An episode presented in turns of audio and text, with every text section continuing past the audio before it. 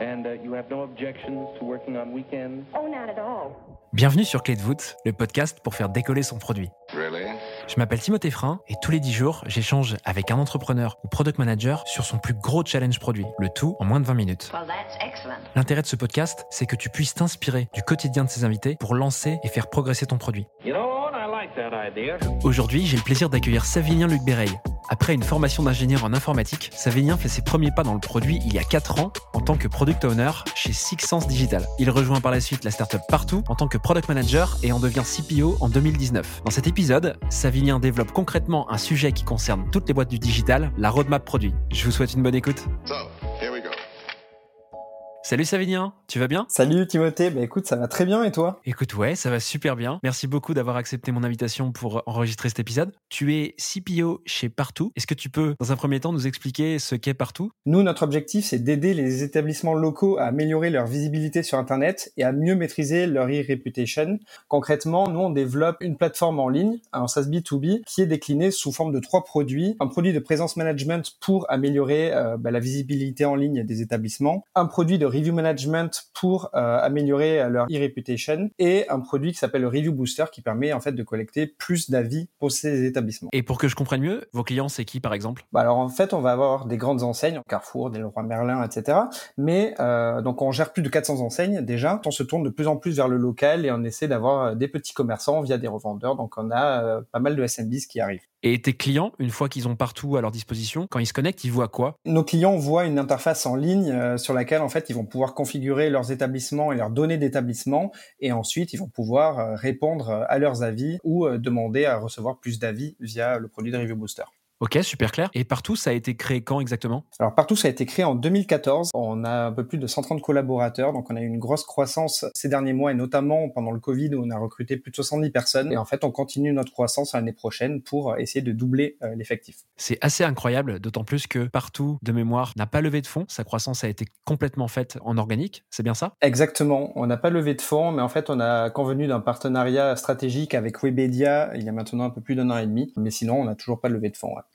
Et donc depuis 2014, depuis la création de Partout, l'équipe produit a été créée quand précisément? Alors l'équipe euh, produit, elle a été créée en 2018 par euh, Benoît Cotte, euh, qui est maintenant product manager chez Partout. Benoît m'a recruté en tant que premier PM avec lui, en plus de lui. Et du coup, derrière, au bout de quelques mois, on a switché où j'ai pris le poste de CPO et lui qui était CPO a pris le poste de product manager à ce moment-là. Ok, très clair. On va pouvoir basculer sur le sujet du jour. C'est quoi le challenge produit dont tu vas nous parler aujourd'hui? Ça va être l'élaboration de la roadmap chez Partout. Le problème que l'on a rencontré, c'est qu'en fait, les gens nous disaient, les gens de chez Partout, pardon, nous disaient qu'il manquait de visibilité sur celle-ci, qu'elle n'était pas collaborative, ils se sentaient pas concernés par cette roadmap et ils sentaient en fait un peu un sentiment de top-down de celle-ci, à savoir que la roadmap était plus dictée par euh, les fondateurs euh, que par l'équipe produit.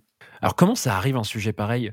Euh, Un lundi matin, tu te lèves et tu te dis qu'il y a un problème sur la visibilité de la roadmap? Comment est-ce que ce constat apparaît? À chaque fois quand les clients demandaient quelles sont les nouvelles étapes de la roadmap, ils avaient du mal à répondre ou sinon en fait ce qu'ils donnaient c'est effectivement ce qui était en cours de développement mais ils n'arrivaient pas à pouvoir donner une vision euh, sur ce qui allait être fait euh, sachant qu'on ne leur fournissait pas cette information. C'était euh, un retard que l'on avait nous de notre côté euh, technologique sur euh, certaines fonctionnalités qui faisait que l'on ne pouvait pas développer de nouvelles choses en consultant les personnes de chez partout et en consultant nos utilisateurs.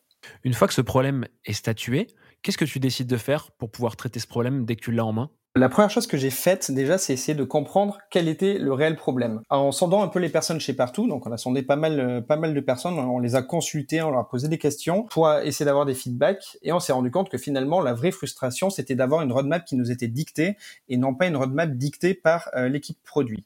Donc ça, c'était la première chose. Deuxième chose, pour pouvoir répondre à ce problème-là, on a étudié plusieurs solutions. La première, c'était euh, d'aller poser des questions aux personnes, puis de proposer cette roadmap à notre strat chez Partout. Le problème, c'est qu'on manquait de billes pour pouvoir euh, appuyer nos propos, donc c'était pas top. Une solution que l'on a proposée, c'était d'utiliser le framework RISE d'Intercom, qui avait fait ses preuves, et du coup de l'adapter aux besoins de Partout. Là, tu dis une solution.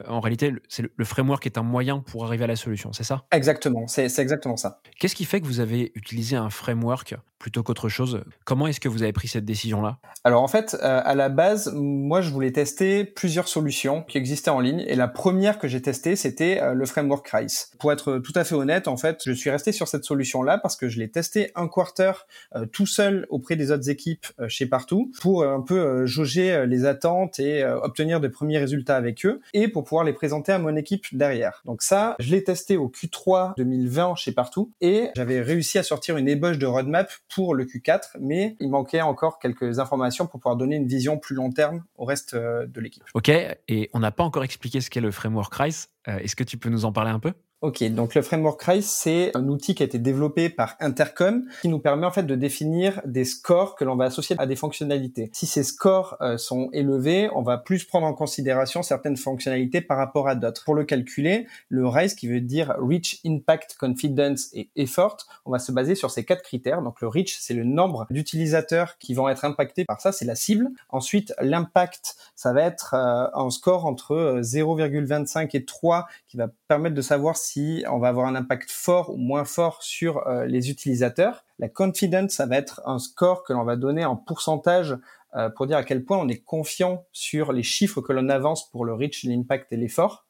Et l'effort, ça va être l'effort technique en jour homme que l'on va devoir mettre en place pour pouvoir implémenter une certaine fonctionnalité. Donc, calcul effectué sur euh, ces quatre critères, reach, impact, confidence et effort, ça va permettre de nous définir un score RICE. Plus ce score est élevé, plus la fonctionnalité a des chances d'être prise en compte. Et sur la partie reach, qui est donc le R de RICE, on parle de quoi? Des utilisateurs de partout ou d'autres parties prenantes? Alors en fait, on parle des utilisateurs finaux de notre plateforme. Nous, on est dans un contexte B2B, du coup, on a un peu de mal à savoir, à quantifier euh, ce nombre-là d'utilisateurs parce qu'on peut avoir des utilisateurs finaux qui sont les clients de nos clients.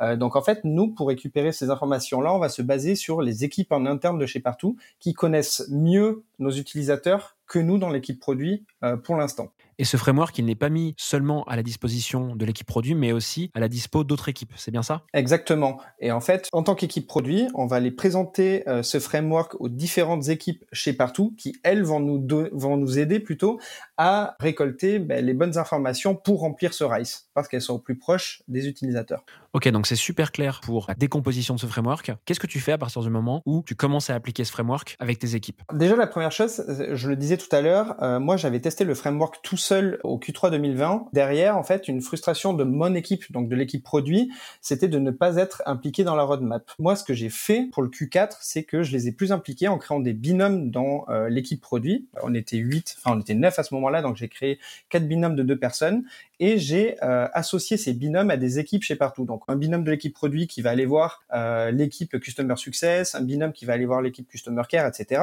Et qui vont aller récolter en fait les besoins euh, de ces équipes-là et les besoins provenant des clients. Et donc pour faire ça, la première chose que l'on a fait, c'est qu'on est parti voir dans la liste de tous les feedbacks de nos utilisateurs qui avaient été laissés pour pouvoir proposer une certaine liste à nos équipes en interne. Et ce que l'on a fait, c'est qu'on leur a demandé de compléter cette liste avec d'autres sujets qui étaient potentiellement remontés euh, par des utilisateurs qu'ils avaient pu avoir au téléphone, mais qui n'avaient pas laissé de feedback. Et les infos qui sont remontées en provenance des utilisateurs par le biais de tes équipes, elles ressemblent à quoi? Tu peux nous donner une idée? Donc en fait, on met à disposition euh, un Google Sheet par équipe on va avoir un binôme qui va aller présenter ce Google Sheet qui est préfiltré avec les feedbacks des utilisateurs à une certaine équipe, on va dire l'équipe Customer Success chez nous. Ils vont présenter donc la liste de tous les sujets remontés. On va essayer de définir donc le score RICE euh, en remplissant le reach, l'impact, la confidence. Et ensuite, on va aller consulter l'équipe technique pour remplir l'effort et définir un, score RICE. Et ensuite, on va aller reconsulter l'équipe derrière pour valider avec eux que ça correspond euh, bien ou pas aux attentes des utilisateurs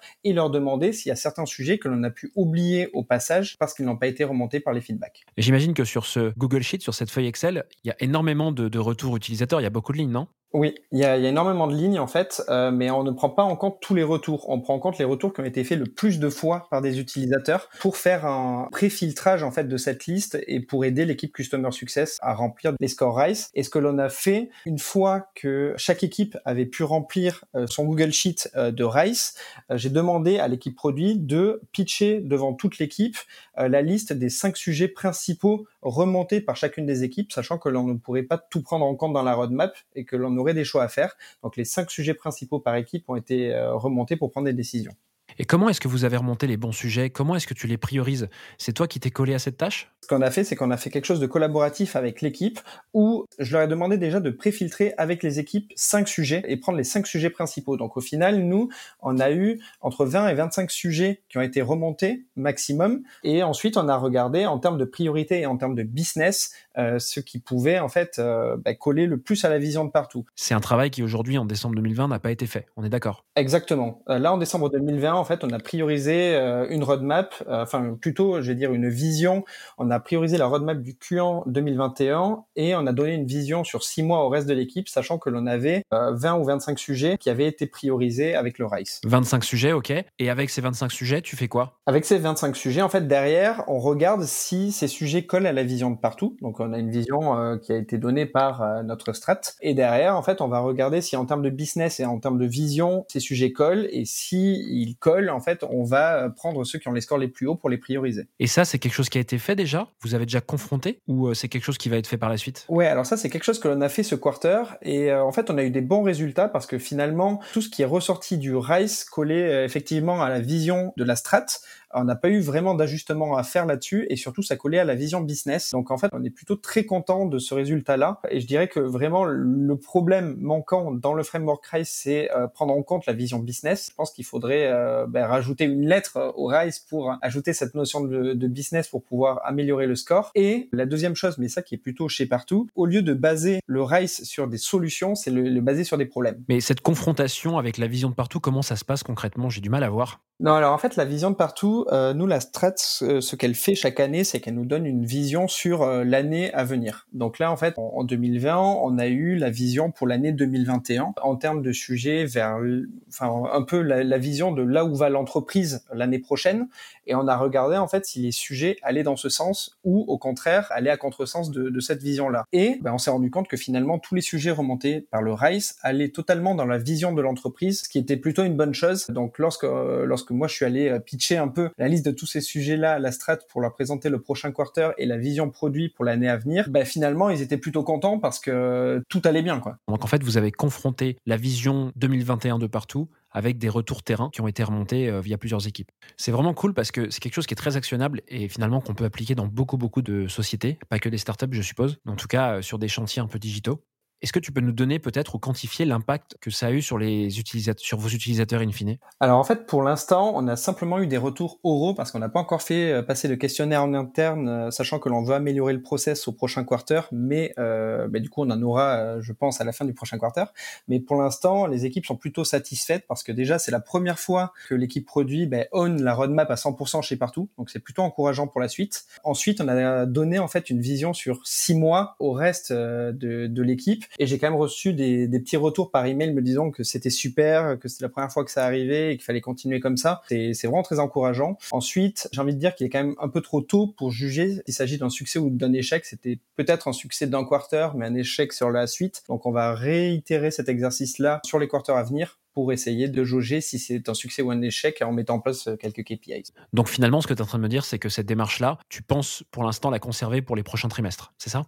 Ouais, exactement. On a fait une rétrospective en fait de ce framework-là euh, en équipe. Euh, on a décelé quelques points d'amélioration, euh, notamment ben, arrêter de, de, partir sur des solutions et plutôt parler de problèmes lorsque l'on va décider du RICE et lorsqu'on va présenter le RICE aux équipes en interne chez partout. Mais ensuite, je pense que ça ira, mais je dois quand même le confirmer. Ok, super. Merci beaucoup Savinien d'avoir partagé cette méthode. C'est super intéressant et j'espère que ça en aidera d'autres sur la structuration de la roadmap produit. Je vais terminer cet épisode en te demandant euh, si tu as une ressource clé. J'ai lancé avec deux autres amis euh, pendant le confinement en fait un blog qui s'appelle followtribes.io euh, où en fait on, on liste pas mal d'articles avec bah, du coup des ressources opérationnelles à activer. C'est très en lien avec ce podcast et on a notamment en fait un article qui a été écrit par Lucas Didier qui en fait s'appelle construire prioriser la roadmap qui donne pas mal d'exemples pas mal de frameworks utilisés, pas mal d'outils pour pouvoir construire une roadmap et en fait le rail c'est pas mal expliqué et je m'en étais pas mal servi au départ. Super, merci beaucoup Savinien à nouveau pour ton temps et pour nous avoir ouvert toutes ces ressources. Ce que je ferai, c'est que je mettrai dans la description de l'épisode le lien vers Follow Tribes, mais également les ressources qui concernent le framework RICE d'Intercom. Voilà, j'ai passé un super moment avec toi, Savinien. Merci beaucoup pour tout. Merci beaucoup pour ton temps et euh, j'espère qu'on aura d'autres occasions de, de, discuter de partout. À très vite. Eh ben, merci à toi. C'était vraiment, c'était sympa. Trop cool. Merci beaucoup. Merci à toi. Salut, Savinien. Je pense que s'il y avait quelque chose à retenir de cet épisode, c'est qu'il ne faut pas appliquer les frameworks sans prendre de recul. La preuve avec ce framework que Savinien met en avant dans cet épisode et pour lequel il manquait une partie afin que celui-ci soit complètement adapté à la roadmap de partout. You know. Voilà, cet épisode avec Savinien touche à sa fin. Comme d'habitude, si l'épisode t'a plu, ce serait vraiment super sympa que tu laisses 5 étoiles sur Apple Podcast et un petit commentaire. Ça m'aide vraiment beaucoup à faire connaître le podcast. Je te donne rendez-vous dans 10 jours pour un nouvel épisode avec un PM, une très jolie boîte. Je t'en dis pas plus. À très vite sur Clé de voûte.